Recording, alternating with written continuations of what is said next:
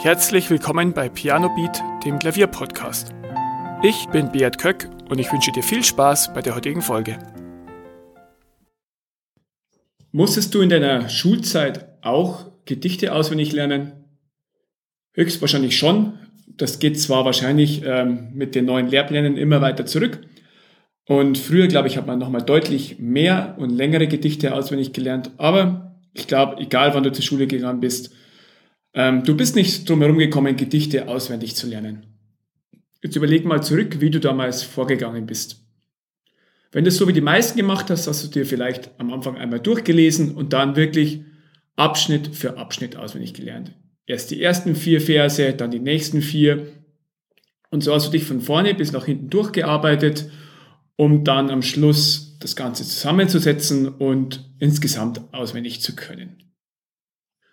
Diese Methode wird Chunking-Methode genannt und die kann dir auch beim Klavier weiterhelfen. Ganz viele gehen nämlich beim Auswendiglernen am Klavier komplett anders vor. Sie, ähm, also entweder sie spielen das komplette Stück ähm, oft hintereinander durch, sie, sie ähm, lernen es durchs Durchspielen ähm, und dann, wenn sie es beherrschen, versuchen sie es einfach so oft komplett zu spielen, bis sie meinen, ja, irgendwann kann ich es dann auswendig. Dabei vergessen sie aber, dass das Gehirn da nicht so gut funktioniert, sondern es lernt besser, wenn es in kleinen Abschnitten lernt. Und das hast du dir selbst beim, beim Gedichtelernen zunutze gemacht und das kannst du auch beim Klavierstücke auswendig lernen dir zunutze machen. Es gibt dabei zwei Methoden. Entweder du lernst das Stück gleich beim Lernen auswendig und zerteilst es da in kleine Abschnitte.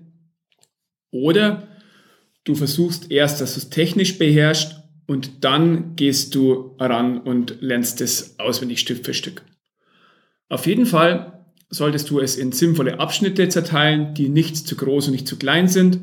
Was heißt das? Wahrscheinlich je nach äh, äh, Anzahl der Noten, ähm, ein, ein Takt, manchmal auch zwei Takte, aber recht viel länger als vier, fünf Takte solltest du nicht gehen. So, dass du das sinnvoll wiederholt üben kannst und dass es nicht zu viel auf einmal ist. Aber auch nicht so wenig, dass du nur zwei Töne lernst und dann wieder zum nächsten, zu den nächsten zwei Tönen springst. Mit der Zeit wirst du dafür auch ein Gefühl kriegen. Und dann ähm, gehst du zum nächsten Abschnitt. Wenn du dich dann so durchs ganze Stück gearbeitet hast, kannst du zusammensetzen, ähnlich wie beim ähm, Gedichtlernen. Vielleicht erinnerst du dich auch zurück an deine Schulzeit, welchen Teil des Gedichtes hast du am besten gekonnt? Wahrscheinlich die ersten vier Verse. Denn viele haben dann so gelernt, ich auch unter anderem, erst der erste Abschnitt, dann der zweite, dann setze ich die ersten beiden zusammen, dann den dritten, dann setze ich die ersten drei zusammen, was dazu führt, dass der erste Teil mit Abstand am meisten geübt wird und der letzte wackelig ist. Und da gibt es zwei ähm, ja, zwei Herangehensweisen, damit du das verhinderst, damit du nicht den Anfang deutlich besser kannst als den Schluss.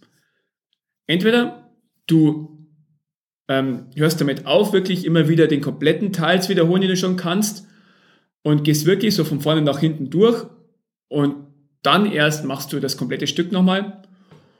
Oder du ähm, nimmst immer unterschiedliche Teile. Also du fängst nicht immer von vorne an, sondern machst vielleicht dann die ersten vier Takte zusammen, dann die zweiten vier, dann wiederholst du die dritten vier, also dass du nicht immer von Anfang bis dahin, wo du kannst, das alles wiederholst.